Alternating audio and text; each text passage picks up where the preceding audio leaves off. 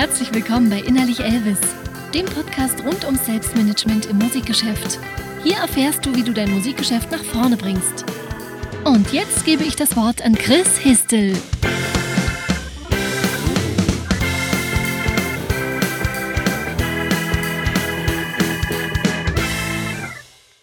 Hey, herzlich willkommen zu einer neuen Folge des Innerlich Elvis Podcast. Mein Name ist Chris Histel und heute geht es um die Frage, lohnt es sich eigentlich noch eine CD zu machen? Der aktuelle oder bisherige Normalzustand, wenn man ein Album veröffentlicht, war eigentlich immer der, man bringt es auf den Streaming-Portalen raus, man bietet es zum digitalen Download an, man presst eine CD und vielleicht, wenn das Geld noch reicht, sogar Vinyl. Und dann kommt der aktuelle Halbjahresreport des Bundesverbands Musikindustrie und die Zahlen sagen da was Eindeutiges aus, denn die, das Streaming, die Streaming-Verkäufe haben erstmals die CD überholt. Und es ist davon auszugehen, dass das mindestens weiterhin so bleibt, wenn nicht sogar der Abstand noch ein bisschen größer wird. Den Link zu diesem Halbjahresreport, den packe ich dir in die Show Notes. Die Umsatzzahlen, die wir hier haben, sind 47,8 Prozent der Umsatzanteile aus dem Musikverkauf für Streaming und 34,4 Prozent der Umsatzanteile für CD-Alben. Und das ist schon ähm, ein relativ großer Abstand zwischen beidem. 4,4 Prozent Umsatzanteile gehen dabei für Vinylalben raus. Ähm, der Download à la carte, also normaler MP3-Download, liegt bei 8,5 Prozent, also immer noch ein bisschen höher als Vinyl, aber auch schon relativ niedrig. Das sind Zahlen, an denen muss man sich jetzt erstmal orientieren und von, von diesem neuen Wissen aus, wobei ich glaube, dass sich das Wissen schon so ein bisschen, wenn man das beobachtet hat, abgezeichnet hat, aber jetzt hat man es mal schwarz auf weiß und von da aus muss man sich jetzt weiter Überlegungen machen, wie geht man damit um.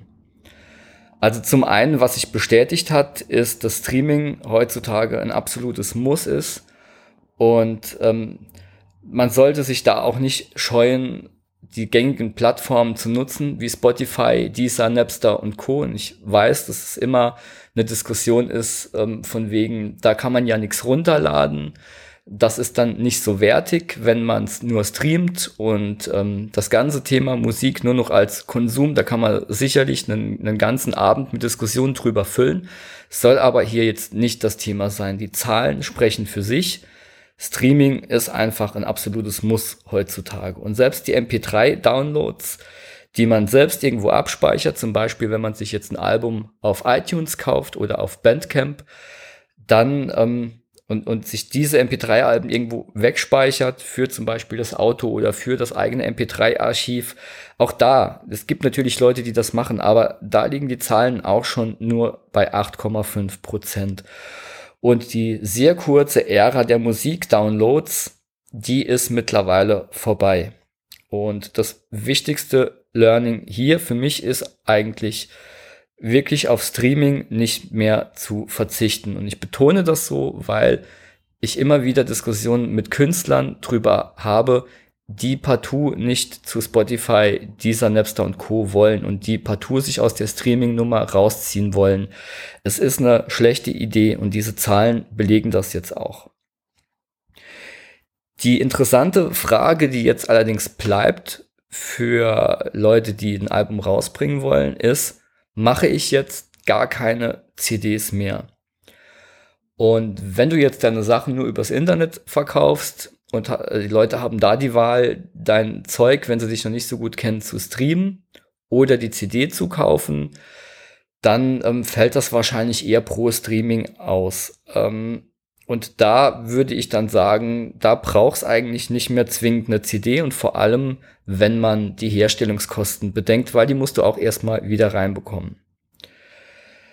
Jetzt ist es aber so, wenn eine Band viel tourt und ähm, ich war mit einer Band unterwegs, die das gemacht hat und stand mit dort am Merch-Tisch und habe mir mal angeschaut, was da so passiert. Und wenn den Leuten die Band gefällt, dann hast du eigentlich am Merch-Tisch auch ständig Leute stehen, die irgendwas kaufen wollen, die was von der Band mit nach Hause nehmen wollen und natürlich auch ein Stück weit die Band damit unterstützen wollen. Und die CD oder auch die CD-Bundles, also altes Album plus neues Album zum reduzierten Sonderpreis, das sind Produkte, die einen Preisbereich zwischen 10, 15, vielleicht maximal 20 Euro abdecken. Und wenn wir keine CDs mehr dabei haben, dann muss dafür eine Alternative her. Und die Frage ist jetzt, was kann denn diese Alternative zur CD sein? Vinyl haben wir da natürlich und Vinyl ist super, aber mit 4,4 Prozent noch weit unter der CD und im Verkauf natürlich tendenziell höherpreisig als die CD, weil auch die Herstellungskosten größer sind. Das Gute ist natürlich, du kannst eine kleinere Auflage pressen und du könntest das Vinyl, die Schallplatte natürlich auch nochmal mit einem Download-Code versehen, was auch eine Weile ähm, viel gemacht wurde. Man konnte den Download-Code dann irgendwo im Internet eingeben und hatte das MP3-Album und musste die Platte nicht mehr abspielen. Man konnte sie in den Schrank stellen und man hatte was zum Anfassen. Man hatte eine Haptik, ein großes, schönes Cover, vielleicht auch zum sich aufhängen, wenn die Platte schön gemacht war. Aber wie schon vorhin gesagt, die Ära der Downloads ist vorbei und damit werden auch die Download-Codes nicht mehr die Leute zu Vinyl bringen, die keinen Plattenspieler mehr haben. Und das sind nicht gerade wenig. Und von daher ist Vinyl cool. Es ist immer super, Live-Schallplatten dabei zu haben. Aber es ersetzt die Lücke nicht, die die CD hinterlässt.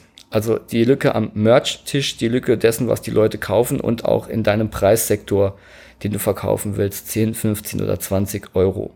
Natürlich kannst du eine Platte für 15 Euro verkaufen, aber bei der CD sind wir da schon bei zwei. Und eine Platte für 10 zu verkaufen wird ein bisschen schwierig, außer es ist irgendwie eine Single oder eine EP. Aber das musst du natürlich selbst ähm, von Fall zu Fall dir angucken, wie es für dich am besten passt. Meiner Meinung nach ähm, muss man sich zwei Fragen stellen, um die Entscheidung zu treffen, ob man noch CDs macht und ob sich CDs aktuell für einen noch lohnen. Die erste Frage ist tatsächlich, spielt man viel live? Wenn nein, dann kannst du die CD eigentlich jetzt schon anfangen, einfach wegzulassen bei deinem nächsten Release.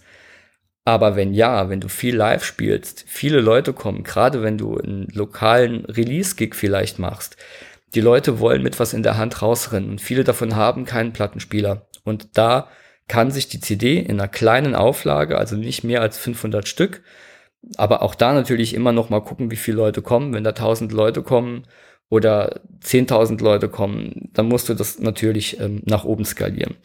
Ähm, da würde ich aber dann auf die CD einfach nicht verzichten. Da würde ich die CD immer noch mit ins Paket nehmen, denn wenn du die abverkaufst, hast du relativ schnell auch deine Kosten wieder drin.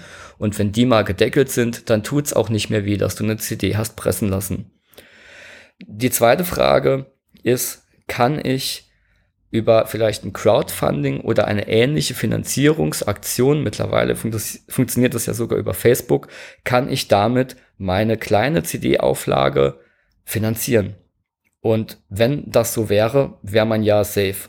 Jetzt hat Crowdfunding natürlich seine Hypezeiten schon hinter sich, aber um einen Vorverkauf zu machen und abzuschätzen, lohnt sich eine Pressung noch? Kriege ich denn jetzt die 1600 Euro zusammen, die ich brauche, um eine Pressung zu machen, den Grafiker zu bezahlen, wobei du den für, den, für das Streaming ja wahrscheinlich sowieso bezahlen müsstest, kriege ich diese Kohle zusammen über ein Crowdfunding, dann ist die Sache ja sicher.